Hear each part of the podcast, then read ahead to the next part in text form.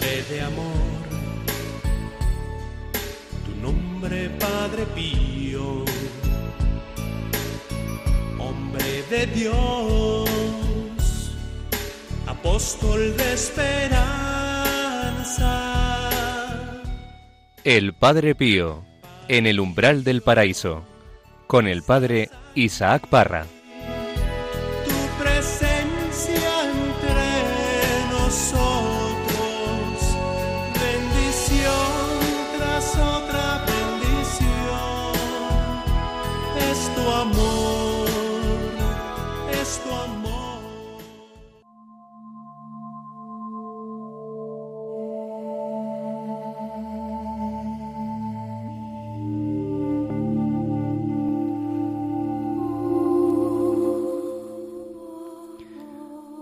Señor,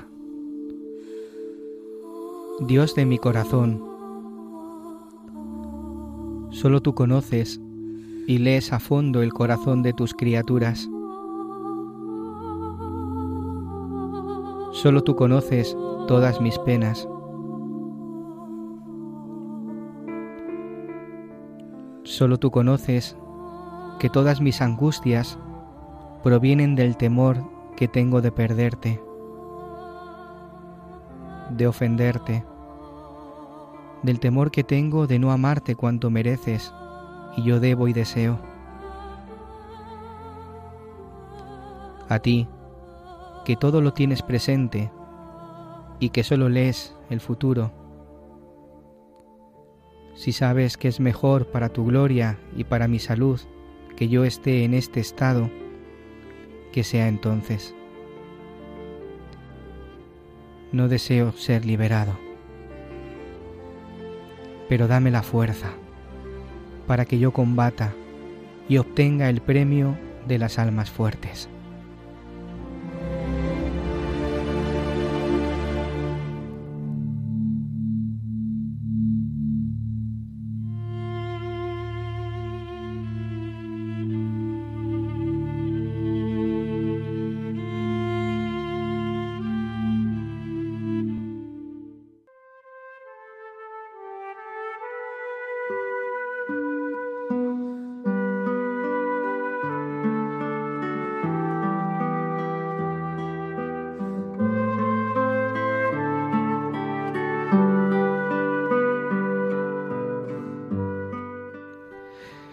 Hola amigos, ¿qué tal? Bienvenidos. Bella es la oración que acabamos de rezar, que se recoge en el epistolario segundo y que el Padre Pío invita a rezar a Rafaelina Cerase en el momento de la angustia espiritual. Es un gusto poder compartir otro día más un nuevo programa del Padre Pío en el umbral del paraíso. Desde los estudios de Radio María os acompaña el Padre Isaac Parra y este equipo formado por María, Hola, ¿qué tal, padre? ¿Qué tal? ¿Cómo estáis? ¿Cómo estás, Begoña? Muy bien, gracias. Juanjo. Hola, ¿qué tal? Pues muy contento de volver a estar aquí con todos. ¿Qué tal, Fernando? Bien, un placer estar aquí. Paula. Hola a todos, ¿qué tal? Pablo. Una bendición estar con vosotros. David. Un placer, como siempre, padre. Y desde el control, Javi. Hola a todos. En la sección Su vida y misión, una obra de Dios, veremos cómo llegan innumerables personas de cualquier condición con el propósito de confesarse con nuestro querido Padre Pío. La iglesia del convento estaba hasta arriba. Se tuvo que crear un servicio de orden para que todo fuera con cierta seguridad. No obstante, el demonio no estará contento con esta obra y sembrará su cizaña. Llegará un documento de la Santa Sede, pretenderán cambiar de convento al mismo Padre Pío. El pueblo se rebelará, lo escucharemos. Por otro lado, también comentaremos fragmentos de las homilías de San Juan Pablo II en la beatificación y canonización de Padre Pío. En la sección El abrazo de Cristo, el testimonio de nuestro querido colaborador Pablo, y entraremos en ese diálogo entre Padre Pío y Rafaelina Cerase. Esto no es nada, queridos amigos, con lo que tenemos. Gracias por acompañarnos en este día. Y os recordamos que podéis poneros en contacto con nosotros a través del correo electrónico padrepío@radiomaria.es. Todo esto, queridos amigos, y mucho más aquí en el Padre Pío, en el umbral del paraíso. Comenzamos.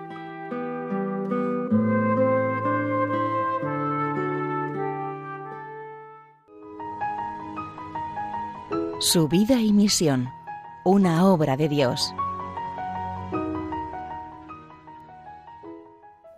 Continuamos hablando acerca de esta inmensa movilización de multitudes. A fin de afrontar la nueva situación, se procuró organizar un servicio para que todo marchara con un cierto orden. Toda la gente que quería hablar con el Padre Pío pedía confesarse, y eran necesarios todos los sacerdotes disponibles. Pero la multitud crecía y crecía.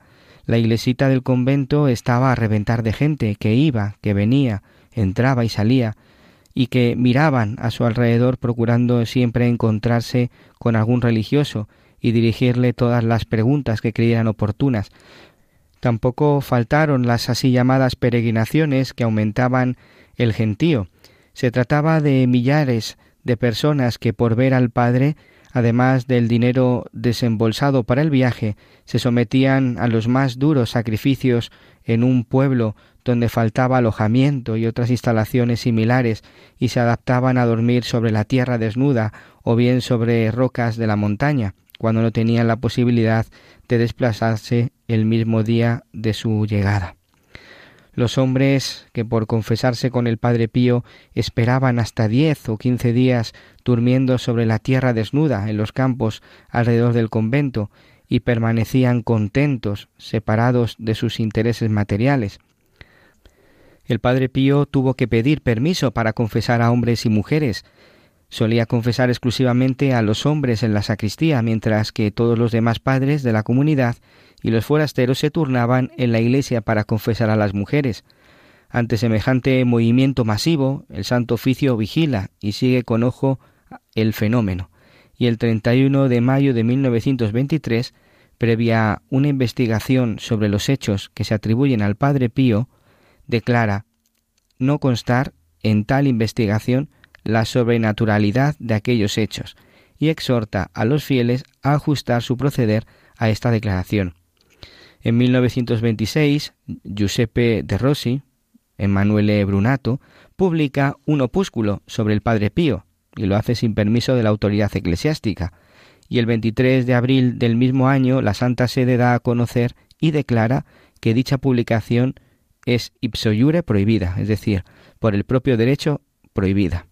Y considera oportuno recordar nuevamente a los fieles sus precedentes declaraciones e instrucciones relativas al antedicho Padre, porque los fieles saben que es su deber abstenerse de ir a visitar y mantener con él relaciones, aún meramente epistolares. El Padre Pío se encierra en una gran reserva y en perfecta obediencia acoge la decisión, pero no todos siguen su ejemplo. En agosto de 1922 se escucha repetir al Padre General de los Capuchinos cambiar de convento al Padre Pío. Esto ya se hablaba desde 1919, pero ante las reiteradas insistencias que venían de Roma acerca de cambiar de convento al Padre Pío, el padre provincial insiste al padre general poner en práctica de la mejor manera posible las órdenes recibidas para concretar el tan deseado cambio.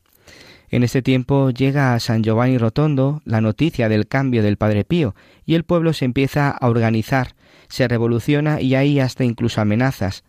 El señor alcalde envía al padre guardián una segunda lista de cincuenta hojas llenas de firmas, diciendo que Dada la gran veneración que la ciudadanía siente por el Padre Pío, veneración acrecentada por las cotidianas e infinitas obras de amor espirituales y caritativas que el antedicho Padre Pío prodiga en el pueblo y fuera, su partida motivaría serios y graves inconvenientes, estando la población decidida incluso a impedir por todos los medios el ya mencionado traslado. Manifiesto desde este momento, dice el alcalde, la completa responsabilidad de todas las molestas consecuencias y de la perturbación del orden público que inevitablemente implicará la señalada disposición, responsabilidad que recaerá íntegra sobre la autoridad que considere sin importancia los justos y legítimos reclamos de esta población. Hasta aquí estas palabras del alcalde. palabras que eran bastante fuertes. El padre provincial escribe al padre Pío diciendo Prepárese a beber el amargo cáliz como lo tuve que soportar yo. Pero el padre Pío permanece tranquilo, como antes, frente a otra noticia por el estilo. Solo dice No nos hagan esperar tanto. Díganos pronto qué debemos hacer. El 17 de junio el padre guardián recibe las órdenes breves y secas que serán duras para el fraile de Pietrelcina. No podrá más celebrar la misa en público, tendrá que decir la Santa Misa en la capilla interior del convento. No está permitido a ninguna persona asistir. Tampoco podrá resolver más aquellas cartas que le sean enviadas por personas devotas para pedir consejos, favores o por otros motivos. El pueblo en masa, cerca de tres mil personas, acompañado de música y de las autoridades civiles y militares, subieron al convento pidiendo garantías, tanto por la no remoción del Padre Pío como por la celebración de la misa en público. El alcalde y otras autoridades del pueblo vinieron al convento a pedir suspender la ejecución de la orden. El padre guardián, para evitar graves inconvenientes y para calmar la excitación de la gente consideró hacer que nuevamente el Padre Pío celebrase en público. El 8 de agosto de 1923 comunican al Padre Pío la orden de trasladarse al convento de Ancona, pero al final los acontecimientos dijeron lo contrario. El convento es vigilado de día y de noche. Tenemos que recordar que el alcalde declaró en presencia del consejero provincial y de algunos asesores su intención de mantener de modo permanente en el área del convento dos guardias rurales con el encargo de hacer sonar la sirena de alarma cada vez que noten cualquier movimiento inusual o sospechoso. Se recibió incluso la consigna de lanzarse con armas al convento en el primer aviso de la sirena, para así frustrar toda tentativa de llevarse al Padre Pío. Mientras al Padre Pío, que está pendiente de todo, nada lo turba, sigue su camino tranquilo y dócil a la menor indicación, y siempre con una sonrisa en sus labios.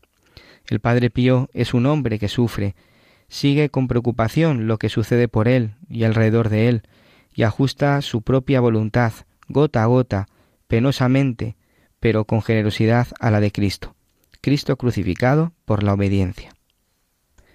Cuando el Padre Pío es informado del traslado, responde al vicario provincial, Heme aquí, dispuesto a hacer la voluntad de mis superiores. Solo pediría en gracia, si fuese posible, permanecer en algún convento de la provincia madre. Palabras del Padre Pío. Pero el 12 de agosto de 1923, el Padre Pío, que estaba preocupado por aquello que pudiera suceder, dirige al alcalde Francesco Morcaldi la siguiente carta. Los hechos desarrollados en estos días me tienen profundamente conmovido y me preocupan inmensamente porque me hacen temer que yo pueda ser involuntariamente causa de sucesos funestos para este mi querido pueblecito. Ruego a Dios que quiera alejar semejante desgracia, recayendo sobre mí alguna mortificación. Pero si, como usted me ha comunicado, está decidido mi traslado, le ruego emplear todos los medios para que se cumpla la voluntad de mis superiores, que es la voluntad de Dios, y a la cual obedeceré ciegamente. Yo recordaré siempre a este pueblo generoso en mis pobres y constantes plegarias, implorando para él paz y prosperidad, y como señal de mi predilección, no pudiendo hacer nada más, manifiesto mi deseo de que, si mis superiores no se oponen, mis huesos sean colocados en un tranquilo rincón de esta tierra. Con toda consideración me digo todo suyo en el dulce Señor, Padre Pío de Pietrelcina. Así termina esta carta que dirige eh, el Padre Pío al alcalde de San Giovanni Rotondo. Aún así, el pueblo está alerta y amenaza. La tarde del 15 de agosto, la ascensión de la Virgen María, el Padre Guardián anota en su diario. La tarde termina con la amenaza de ocho fascistas armados de garrotes quienes dicen que el Padre Pío debe permanecer en San Giovanni Rotondo. Si no, crucificaremos al Padre Pío, dicen, y al Padre Guardián? Trato de calmarlos y los despido tranquilos, pero obstinados y dispuestos a proceder según su punto de vista. Una sorpresa semejante no le gusta ni siquiera al Padre Pío, pero paciencia.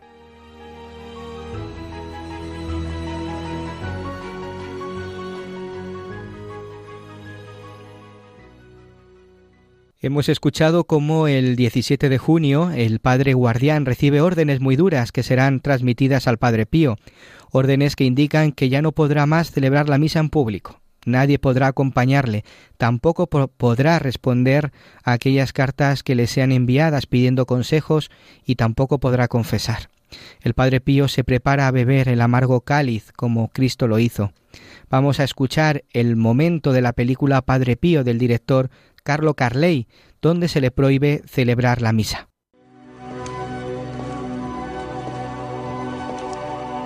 Me lo habían dicho, pero no quería creerlo. Tres horas. Tres horas para celebrar una misa. No, no. Usted debe proceder como la gran mayoría de los sacerdotes de la Iglesia. Treinta, treinta y cinco minutos pueden bastar. En la misa está la pasión de Cristo. ¿Es que ahora van a poner relojes en el Calvario? Esas son las órdenes. A partir de hoy, por decreto del Santo Oficio, se le prohíbe tajantemente celebrar misa en presencia de los fieles. Las mujeres ya no deberán quedarse en la iglesia para la meditación y la puerta de la clausura deberá estar siempre cerrada. Y además se le prohíbe confesar tanto a hombres como a mujeres. ¿Y qué haré entonces? Yo solo sé hacer eso. ¿Quién pensará en las almas de esos pobrecillos? Usted, padre Paulino, queda exonerado de su cargo y será trasladado a otro convento. El padre Rafael será el nuevo superior. ¿Pero por qué la toman con él?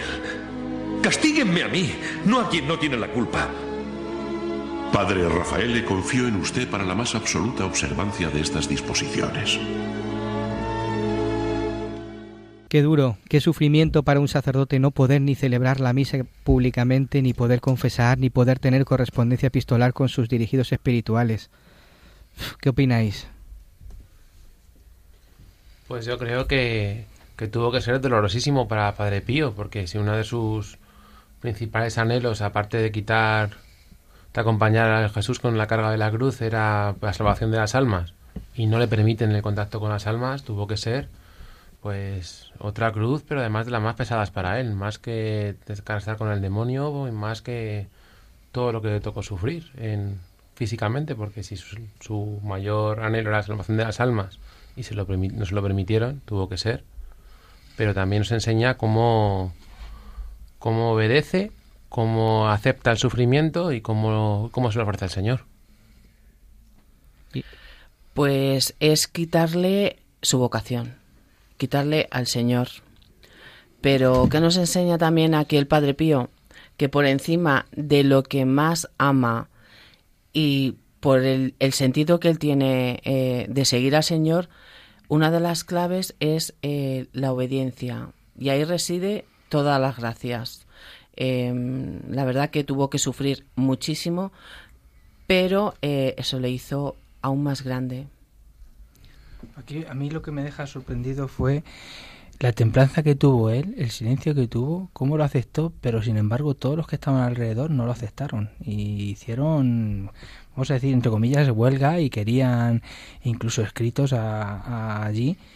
Y creo recordar que incluso el padre Pío prohibió a sus propios hijos no protestar sobre ello, si no me equivoco.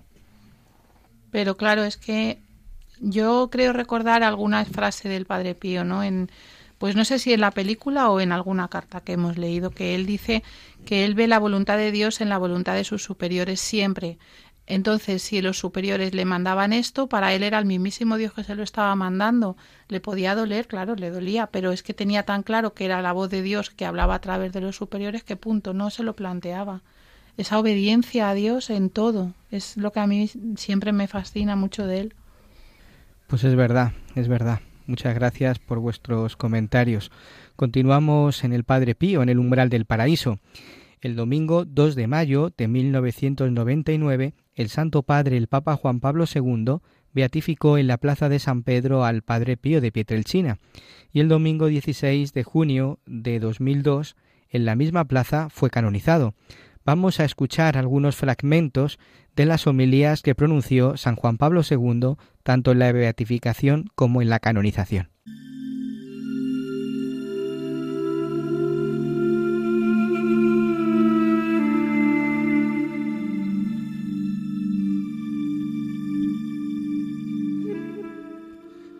Dios permite que el elegido sea a veces objeto de incomprensiones. Cuando esto acontece, la obediencia es para él un crisol de purificación, un camino de progresiva identificación con Cristo y un fortalecimiento de la auténtica santidad.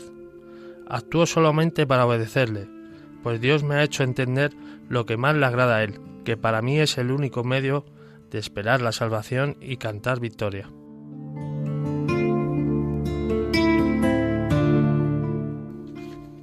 Muchos, encontrándose directa o indirectamente con Él, han recuperado la fe, siguiendo su ejemplo.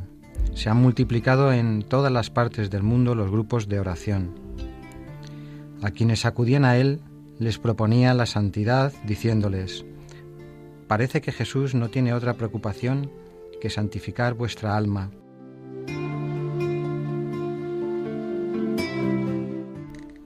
Si la providencia divina quiso que realizase su apostolado sin salir nunca de su convento, casi plantado al pie de la cruz, esto tiene un significado. Un día, en un momento de gran prueba, el Maestro Divino lo consoló, diciéndole que, junto a la cruz, se aprende a amar.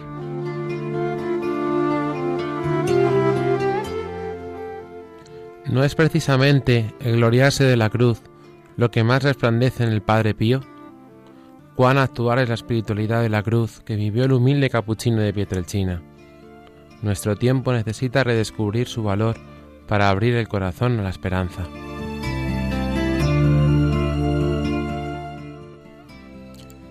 En toda su existencia buscó una identificación cada vez mayor con Cristo crucificado, pues tenía una conciencia muy clara de haber sido llamado a colaborar de modo peculiar en la obra de la redención.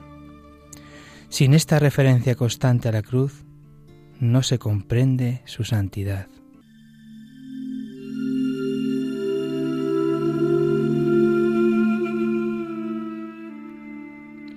El Padre Pío fue generoso dispensador de la misericordia divina, poniéndose a disposición de todos a través de la acogida, de la dirección espiritual y especialmente de la administración del sacramento de la penitencia.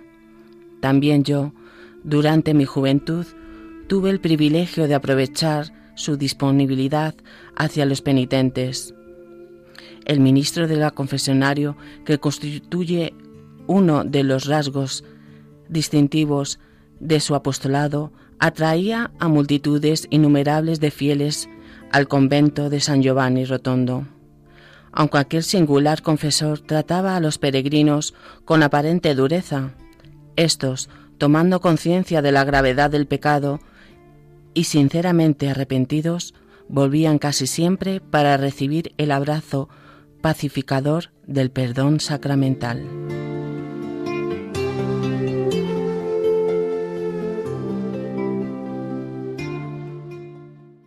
Bueno, qué fuerte. El me voy a quedar eh, en, bueno, se podría decir muchas cosas, pero eh, me siento identificada con la confesión. Porque, jolín, es que ahí se derrama la misericordia de Dios de una, manera brutal. Y en mi vida personal, como marcó desde el principio de la conversión em, la confesión, em, leer este fragmento para mí ha sido eh, volver atrás y llenarme el corazón de gozo. Bueno, yo para mí, bueno, eh, para mí yo creo que la, primera frase ha sido, buf, eh, ¿no? El, muchas veces ser objeto de incompresiones en, en, en, tu fe, ¿no? En tu, en tu sentimiento, en que Dios esté continuamente en tu vida. Yo me hace muchas veces me ha venido, ¿no? Pues esas incompresiones que a lo mejor uno puede tener en su día a día y, y me ha llegado, me ha llegado muchísimo. Yo en mi caso, lo, vamos, lo que me ha llegado mucho, mucho, mucho ha sido que dice, no es precisamente el gloriarse de la cruz lo que más resplandece en el Padre Pío, ¿Por qué? Porque el, mundo no quiere la cruz y cuando nosotros eh, hemos vivido esa cruz, ¿no? Y lo manifestamos, la forma en que hemos podido sostenerla y hemos podido salir de ella. Yo recuerdo, por ejemplo, la enfermedad de mi hijo, eh, la muerte de mi padre, eh, bueno, pues situaciones ahora, pues, no sé, un embarazo de, mi hija no deseado, cuestiones que nos han pasado en la vida y que, y que al, manifestarlas a los demás, ¿no? Pues acercas más al Señor a esa gente, porque dice, lo que el mundo alguna forma rehuye, pues ahora resulta que, que, Dios lo abraza, ¿no? Eso es lo que, lo que más me ha llegado. A mí eh, lo que me ha llegado y es y está todo totalmente acorde conmigo cuando dice muchos encontrándose directa o indirectamente con él, en mi caso indirectamente con él, han recuperado la fe. Siguiendo su ejemplo, se han multiplicado en todas las partes del mundo los grupos de oración, y luego cuando dice, parece que Jesús no tiene otra preocupación que santificar vuestra alma. Yo cuando eh, he escuchado esta frase, eh, aunque ya la le había oído anteriormente, me, me llamó mucho la atención cómo Jesús está continuamente queriéndonos salvar y que estemos continuamente con Él, ¿no? Entonces a mí esta es la frase que de, de San Juan Pablo II en su beatificación que, me, ha llegado muy dentro. A mí la que más me ha llegado es una que hace un momento hablábamos todos de que nos había aclarado bastante, que es cuando dice, junto a la cruz se aprende a amar. Cuando, cuando dice eso, pues mm, me queda interpelado sobre todo por, mi, por, mis situaciones personales, cuando con mayor desesperación o con mayor eh, dificultad he tenido en mi vida, pues cuando ya pensaba que no tenía solución, me he encontrado con, ese Jesús en la, cruz y, y viéndole a Él, viendo su amor por mí, viendo que no estaba solo, es cuando, cuando yo, sobre todo, he encontrado ese, ese amor de Cristo en los momentos más difíciles de mi vida. Bueno, yo, mi frase es, nuestro tiempo necesita redescubrir su valor, el de la cruz, porque efectivamente, como apuntaba antes Pablo, el mundo hoy en día lo que nos vende es que la cruz hay que huir de ella a toda costa. Y todo vale para quitarse una cruz de encima. Mm, podemos poner ejemplos de, todo tipo, ¿no? Pues aborto, eutanasia, divorcio, o sea, aquí por no aguantar sufrimiento eh, está justificado prácticamente todo, ¿no? Y por lo que a mí me toca, antes comentaba con Juanjo que se ríe mucho porque yo siempre le digo que el matrimonio es una cruz. Pues claro, y mi marido es mi cruz y yo le presento así muchas veces. Digo, aquí tenéis a mi cruz. Menos pero vamos a ver. Menos mal que no te está escuchando, ¿eh? Sí, me está escuchando, pero él sabe que lo digo con mucho cariño porque la cruz es la entrada al cielo, es la puerta del cielo. Entonces, mi marido es mi puerta al cielo. Entonces, ¿qué quiero decir con esto? Que en el matrimonio, por ejemplo, eh, tienes que, venirte, o sea, que tienes que, eh, ¿cómo se dice? El Señor habla de abnegarse, ¿no? De negarse a sí mismo, eso es. En el matrimonio te tienes que negar a ti mismo continuamente. Todos los días tienes que renunciar a cosas que te apetecen. Todos los días tienes que dejar lo que tú quieres a un lado por el bien de la familia, por el bien del matrimonio. Si lo vives en el Señor y con la mente puesta en santificarte por el matrimonio, esta es la realidad del matrimonio. El matrimonio es una cruz es una cruz más grande o más pequeña, pero lo es. Entonces, ¿qué te dice el mundo? Pues eh, que tú esta cruz no la tienes por qué aguantar, ¿no? Cuando viene una crisis, una dificultad matrimonial, tú no tienes porque tú estás aquí para ser feliz, pues coge a este señor, mándale a la porra, búscate a otro que te haga pasarte lo mejor, ¿no? Pues no, el mundo tiene que redescubrir el valor de la cruz y se resolverían tantos problemas porque afrontaríamos esas dificultades con una mentalidad, con un corazón distinto y habría pues muchas menos desgracias, muchos menos sufrimientos y mucho menos de todo, porque muchas veces queremos tapar un sufrimiento con otro sufrimiento más grande y al final el mundo es lo que nos está vendiendo, ¿no? Quítate la cruz de encima, como, como sea. Y ese como sea a veces es una cruz más gorda que la que me he quitado. Entonces, no, O sea, tenemos que tener siempre esto muy claro. Y yo, a mí me ha, me ha funcionado eh, eh, el, el, redescubrir el valor de la cruz, pues para enfocar mi vida matrimonial y familiar de otra manera. Y así, junto a la cruz, estoy cada día aprendiendo a amar mejor. Jo, me estabas recordando las palabras del Señor de que quiera seguirme, que se niega a sí mismo, cargue con su cruz y me, siga. Y no lo digo porque tenga al lado a mi mujer, sino, sino porque que es mi cruz, sino porque en toda circunstancia de la vida, eh, si no te niegas a ti y no cargas con tus cruces de cada día, lo tenemos difícil. Claro. Pero yo a, a, eso añadiría también, ¿no? bueno, la frase un poco que, que decía antes eh, de San Juan Pablo II, junto a la cruz se aprende a amar, ¿no?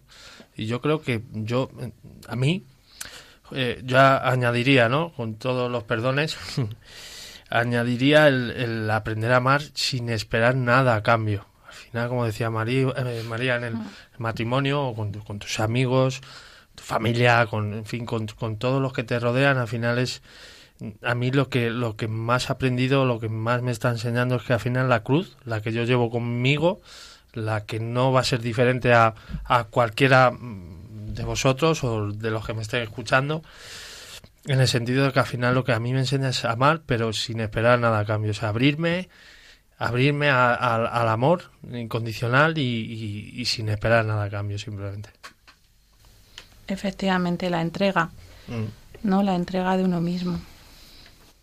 A mí me ha llamado mucho la atención eh, cuando ha hablado del sacramento de la misericordia, el sacramento de la confesión. Dice Juan Pablo II que él tuvo el privilegio de, de poder confesarse con él, ¿no? Él dice, tuve el privilegio de aprovechar su disponibilidad hacia los penitentes. Pues a mí precisamente eh, también el Padre Pío es el que me ha ayudado y me ha enseñado a, a confesarme. Y yo cuando antes iba a confesarme, pues como que iba como para quitarme una suciedad corporal, como para poder comulgar para poder acercarme a la comunión. Y no era muy, muy consciente de lo que implica este sacramento, ¿no?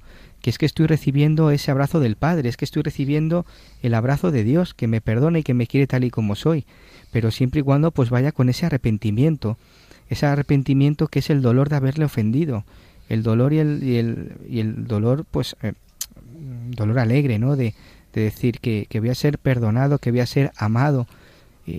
Yo antes me acercaba a la confesión, pues ala, como si esto no, no fuera conmigo, tengo que acercarme para poder comulgar y ya está, pero no. Aquel que se acerca con arrepentimiento y con propósito de enmienda no puede no recibir de Dios ese, ese, ese abrazo, ¿no? No puede no recibir esa misericordia, esa misericordia que es que no te apunta el delito, que no te trata como merecen tus pecados, que no te acusa, que no está con el dedo acusador, ¿no? Eh, esa misericordia a mí pues eh, ciertamente pues me ha, me ha, cambiado, ¿no? Me ha cambiado la vida y es lo que me hace que yo pueda vivir cada día, ¿no? Que puedas vivir cada día, Padre, y que además eh, los que tenemos el privilegio de confesarnos contigo asiduamente, pues vivamos tu sencillez, tu humildad y, y cómo nos demuestras el, el amor de Dios en cada, en cada confesión. Eso es cierto y además es un regalo. ¿eh? Yo me he confesado con el padre Isaac y, y es una delicia, la verdad. Y es un y, y, se demuestra la misericordia de Dios y cómo nos ama, ¿no? Y cómo nos busca a todos. Y mm, a veces nos da, eh, bueno, ahí se mete el otro, la vergüenza de confesar algo. O simplemente cuando llegamos a la confesión que no nos acordamos o eh, no reconocemos incluso eh, ciertos pecados. Yo ahí he descubierto que con el tiempo el Señor, encima es que es tan bueno que, que te da pinceladas de pecados del pasado que no los has confesado y de repente aparece, ¿no? O sea, eh, porque si los viviésemos todos a la vez, nosotros sí que no podríamos aguantarlo ni llevar la cruz. Pero Él nos regala incluso eso. O sea, qué manera de, llamarnos y ser bueno con nosotros y amarnos de, de esa manera tan, tan grande, ¿no? Es verdad, es verdad que eh, es importante ¿no? no tener miedo, no tener vergüenza de acudir a la confesión como somos, con nuestras debilidades, con nuestras miserias, porque la miseria eh, se entrega a Cristo y Él te da su amor, te da su misericordia. Pues muchas gracias por este precioso momento de, oración. Y pues vamos a continuar, vamos a continuar eh, en este programa, El Padre Pío en el umbral del paraíso. Y ahora me gustaría acudir a ese encuentro precioso entre Rafaelina Cerase y Padre Pío.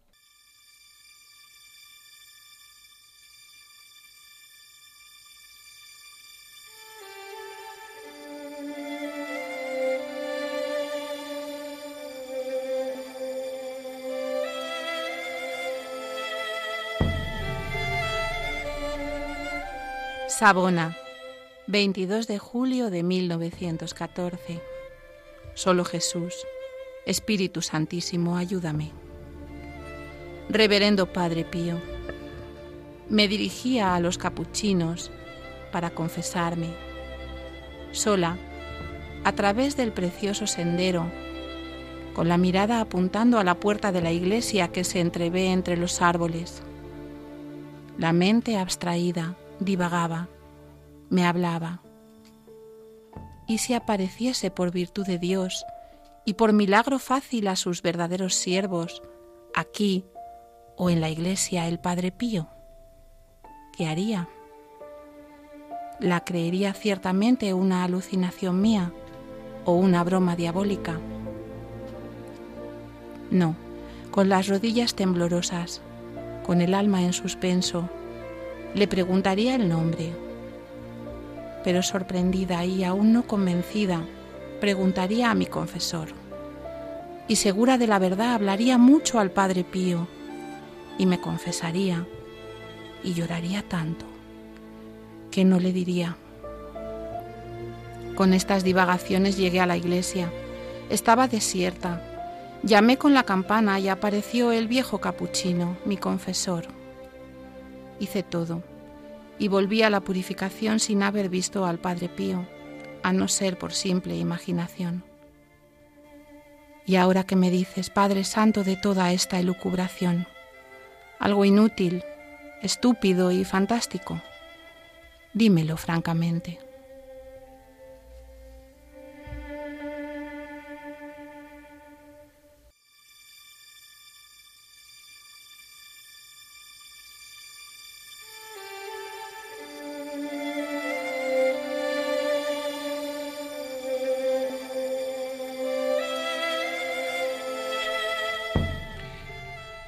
Pietrelchina, 28 de julio de 1914.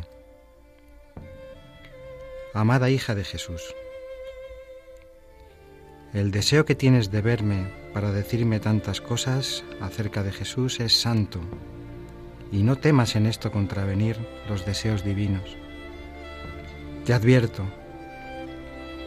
no te entregues excesivamente al deseo de verme también en forma milagrosa porque podría ser muy peligroso para ti. Cuando se mueve en tu alma semejante deseo, recházalo tan pronto aparezca. De esta manera cerrarás las puertas a cualquier insidia del maligno.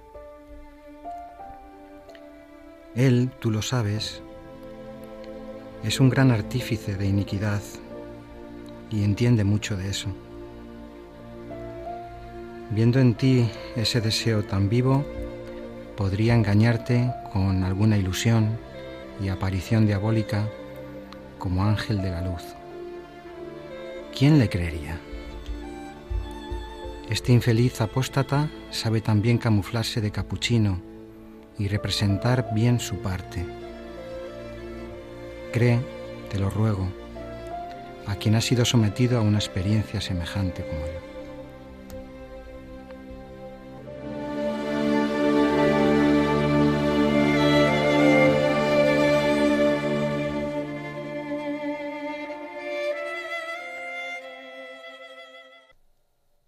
Gracias Pablo y María. Continuamos en el programa. Vamos a hacer ahora una parada para recoger, para hacer eco en nuestro corazón de aquello que hasta ahora hemos escuchado y hemos recibido del Señor. No me mueve mi Dios para quererte.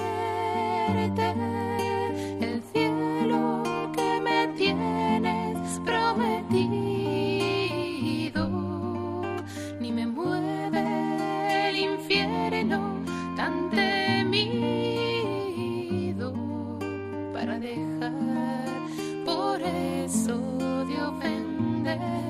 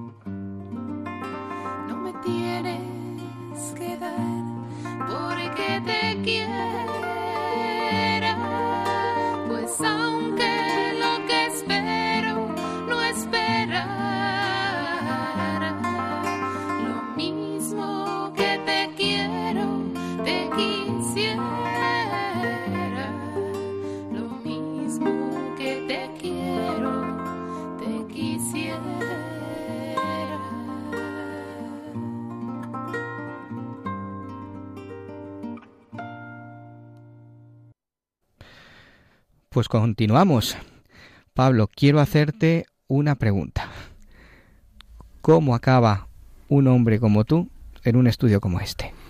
Uy, uy, uy, qué largo de contar, pero pues llego por el sufrimiento y así honro a Padre Pío también porque es verdad. Eh, yo tuve y viví la enfermedad de mi hijo, una enfermedad grave. A raíz de aquella enfermedad acabé visitando la parroquia de, del Padre Isaac, de ti, Padre. Y, y bueno, pues eh, al poco tiempo eh, tuviste conocimiento de, de, lo que había sucedido y recuerdo que quedamos para hablar, ¿no? Y fuiste tú, Padre, el que, el que me habló de, de los siervos de sufrimiento, de Padre Pío, y de esta espiritualidad tan bonita. Y, y bueno, a continuación yo en esa, vamos, me cautivó lo que me, lo que me comentabas y, y me empezó a interesar muchísimo la espiritualidad del Padre Pío. No era un santo al que yo tuviera especial mm, devoción y al que le pidiera eh, cuando en mis malas situaciones pues un- uno eh, hace oración, pero es verdad que estaba entre los grandes santos porque todos le reconocemos. Y, y bueno, pues poco a poco eh, fui, introduciéndome en esta espiritualidad. Eh, llegué a hacer, los, hacer el voto de, como siervo del sufrimiento el 1 de mayo pasado. Y, y aquí estamos, pues colaborando en, en todo lo que lo que los siervos de sufrimiento y el- la espiritualidad del Padre Pío pues nos pide. Que si es colaborar en Radio María pues hay que estar ahí haciendo lo mejor que uno sabe y puede que es poco Y esa disponibilidad que, que tú tienes, ¿no? Como, bueno, pues como cristiano, discípulo del Señor y, y en concreto por tu carisma como siervo del sufrimiento para, pues para estar a lo que la Iglesia te pida, eh, ¿cómo, ¿cómo se concreta en tu vida? Porque tú no solo colaboras en Radio María, ¿no? No, hacemos, vamos, eh, eh, cuando uno se encuentra con el Señor, yo creo que mi experiencia es que hay que darlo a los demás, ¿no? Y así lo he aprendido. Desde el principio, cuando me encontré con el Señor hace apenas unos 15 años aproximadamente, pues, pues uno se, como digo, se da cuenta de que tiene que llevarlo a los demás. Y para eso ya está nuestra madre la iglesia que enseguida te da, te da tarea, ¿no? Yo recuerdo que sin apenas mm, saber rezar, pues, eh, pues me invitaron a un cursillo de cristiandad. Ahí me enseñaron absolutamente todo lo que necesitaba, empecé a poner nombre a, a, lo que sentía, a, muchas cosas, ¿no? La- lo que es la gracia, lo que, lo que supone, lo que supone llevar a los demás a, a Dios, la salvación de las almas, que es a lo que estamos llamados, al darte a los demás, el saber que, que en el servir pues está todo, todo lo mejor que el ser humano puede encontrar. Y, luego pues en, en tu parroquia pues enseguida también eh, encuentras eh, encuentras tarea porque porque es verdad que no somos muchos los que los que podemos ayudar no y en qué colaboro pues ahora actualmente por ejemplo en prebautismales la charla de prebautismales de mi parroquia en la de matrimonios también. Ahí también acudo a algún grupo de, de, por ejemplo de retiro de Maús eh, últimamente también eh, he estado muchos años y aunque voy menos, pues en, la Ultrella de Cursillos de Cristiandad, eh, donde tengo un grupo de hermanos también que, quiero muchísimo, y especialmente donde estoy consagrado y quiero dar mi vida, ¿no? Y donde encuentro eh, la mayor alegría y la paz y donde veo al Señor siempre eh, es aquí en, eh, mis hermanos, con mis hermanos de los siervos del sufrimiento, eh, con los que comparto reuniones mensuales y con los que comparto, constantemente pues una, fe y una forma de, de vivir el sufrimiento y de, querer madurar en la espiritualidad que, que bueno que me da la vida. Aquí es donde encuentro la paz. Bueno, Pablo, yo te conozco no hace mucho tiempo, pero bueno, eh, me considero un hermano tuyo. Pero me gustaría, ya que estamos en un programa del, del Padre Pío, que en breve, eh, ¿quién es para ti el Padre Pío? Para mí, Padre Pío es eh, fuente de felicidad, y me explico. Yo cuando empecé a leer eh, cómo y a aprender, digo a leer y a aprender, que es el camino en el que estoy, de ver cómo la espiritualidad del Padre Pío enfocada, entre otras muchas cosas, pero especialmente en el sufrimiento, en vivir la pasión y en cómo eh, viviéndola de esta forma podemos alcanzar una serenidad, una tranquilidad, un, la resurrección en definitiva, después de cada dificultad, cómo a las dificultades, viviéndolas de esta forma y siguiendo los consejos de Padre Pío, tenemos el camino de santidad para ridiculizar estas dificultades cada vez más, con este entrenamiento que, que, es um, saber que, que, nuestra vida es cruz, ¿no? Y el eh, estar preparados para recibirla, porque es lo que nos enseña Padre Pío, a recibir la cruz, a abrazarla y a ofrecerla, y sabiendo que, que en, en esta actitud pues lo vas a superar todo, porque Dios tampoco permite mucho más eh, dificultad de la que tú puedes soportar. Y a sabiendas de que aunque le vas a echar de menos en, ese recorrido por la pasión y por la dificultad y el sufrimiento al Señor, pues Él está siempre ahí. Es lo que nos enseña también Padre Pío. Él está siempre ahí como, como Jesús estaba en la cruz. Eh, que, yo siempre, o algunas veces, ¿no? Tengo en, en, mente que cuando en la mayor dificultad Jesucristo estaba en la cruz, ¿no? Ya en plena agonía, eh, también nos enseña Padre Pío que como Jesús tenemos que mirar a la Virgen. Jesucristo tenía a la Virgen a los pies en el último momento. Nosotros también en plena dificultad, cuando sentimos que no está Jesús a nuestro lado, tenemos que mirar a la Virgen. Esa devoción a la Virgen, a la Iglesia y, y, a los demás también, a nuestros hermanos, ayudarles a llevar la cruz también, porque todo esto no es para nosotros ni para que eh, Pablo sea más feliz, sino para que los demás pues eh, puedan ver una mejor versión de mí. ¿Qué sacramento te ha ayudado especialmente a vivir, Padre Pío? Y es una pregunta muy difícil, pero sin duda donde, donde más he aprendido es en, en vivir la Eucaristía no porque la viva perfectamente, no quiero decir eso, sino porque es verdad que yo mi encuentro con el Señor eh, fue especialmente eucarístico en el sentido siguiente, es decir, yo cuando me acerco al Señor en mi conversión eh, siento la necesidad de, de, ir a de, entrar en las iglesias y, luego posteriormente eh, pues pues tomar la Eucaristía, ¿no? Comulgar. Entonces, eh, al ver la vida de Padre Pío y cómo vive la Eucaristía, me, ha, me, me reconforta y me ha llenado muchísimo más, pues porque, porque Padre Pío la vive con una intensidad, con, con, la realidad que debíamos de vivir lo, los demás, ¿no? que es la, con la verdadera presencia de, de, Jesucristo, la muerte y la resurrección de Jesucristo, que se hace presente allí. Porque yo también me di cuenta que muchas veces los creyentes no tenemos presente que, que la relación y la fe, eh, vamos, mejor dicho, que la fe es una relación con alguien, que no se trata de ir a misa porque los domingos tengo que ir, sino que eh, voy, voy a la Eucaristía pues porque me encuentro con Jesucristo, porque Jesucristo es alguien, no es, no es una idea, no es algo abstracto.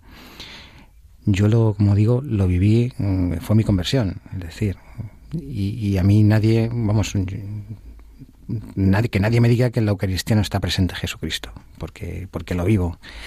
Y siento la necesidad de ir todos los días a misa. Eso es así también. No, con esto no digo que los demás o los que no vayan todos los días pues sean ni mejores ni peores, pero yo sentía esta necesidad, es una gracia que, que agradezco. Me cuesta muchísimo ir todos los días porque supone un esfuerzo y un sacrificio, pues madrugar, porque además también creo que, y a mí personalmente me ayuda mucho más ir a la Eucaristía por la mañana y, y es el centro de mi vida, el centro de mi vida pero que, que, que, Padre Pío le ha puesto apellidos y, me ha enseñado que, que, es así, pero que lo sentí en, desde, el, desde el minuto uno que me encontré con el Señor, que la Eucaristía para mí eh, era todo, sin entender nada al principio y ahora pues intentando entendiéndolo, enter, entenderlo de, de la mano de Padre Pío. Muchas gracias Pablo por tu testimonio. Pues se nos pasa el tiempo y nos quedamos siempre con ganas de más. Muchas gracias, queridos amigos, por habernos acompañado en este precioso programa, donde eh, nos vamos con el corazón ensanchado del amor de Dios. Muchas gracias a mis compañeros de estudio, que son los que hacen que este programa sea lo que es. Muchas gracias, David. Gracias a ti, Padre. Gracias, Begoña. Gracias a ti, Padre, y a todos los que nos escucháis. Qué feliz se te ve, Juanjo. Como siempre vengo aquí, muchas gracias por invitarme. Muchas gracias, Fernando. Gracias a ti, Dios os bendiga a todos. Paula. Muchas gracias a todos. Gracias, Pablo. Gracias a vosotros. Y muchas gracias, María. Muchas gracias a vosotros, es un regalo estar aquí. Desde el control, eh, Javi. Hola a todos, hasta el próximo programa. Y Paula, no podemos irnos sin que nos ayudes con este pensamiento que nos va a acompañar para estos días. El pensamiento es el siguiente. Ten por cierto que cuanto más crecen los asaltos del enemigo, tanto más cerca del alma está Dios. Muchas gracias, Paula, muchas gracias. Pues acabamos rezando. Vamos a rezar yo quiero, eh, compañeros, proponeros una cosa, y es rezar esta oración que nos va a servir a elevar nuestro corazón a Dios y nuestra voz, pero también por medio de ella vamos a ir en estos días pidiendo al Señor algo para nuestra vida espiritual. ¿Qué os parece? Perfecto. Bien, muy Fenomenal. bien. Pues vamos a ello, ¿vale? Recordad que podéis descargaros el podcast en la página web de Radio María, en la pestaña podcast, y que podéis contactarnos a través del correo electrónico padrepío@radiomaria.es. Muchas gracias de nuevo y hasta el próximo día.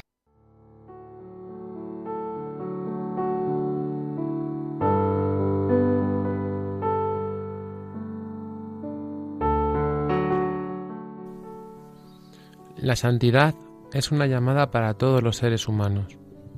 Por el solo hecho de haber nacido y ser hijos de Dios, creados a su imagen y semejanza, tenemos la invitación amorosa a imitarle.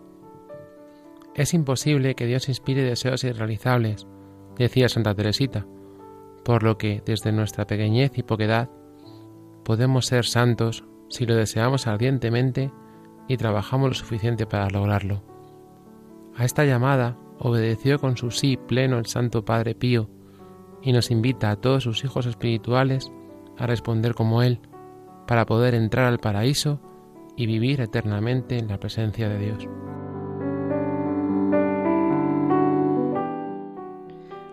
Oremos. Santísimo Padre Pío de Pietrelcina, tú que te encuentras cerca de nuestro amadísimo Jesucristo, y has tenido la santidad y resistencia en las tentaciones del maligno, tú que has sido golpeado por los demonios del infierno, que quisieron convencerte a abandonar tu camino de santidad. Ruega a Dios por nosotros, para que con tu ayuda y con la de nuestro Señor encontremos la fortaleza espiritual para renunciar al pecado y para conservar la fe hasta el día de nuestra muerte.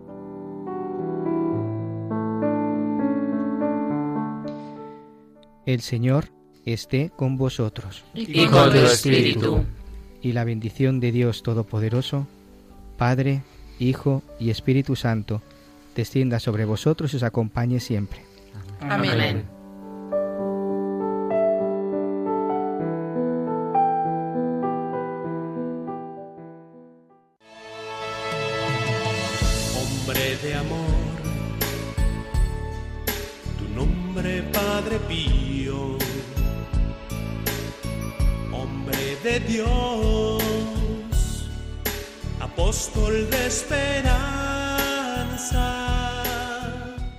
Han escuchado El Padre Pío en el umbral del paraíso con el Padre Isaac Parra.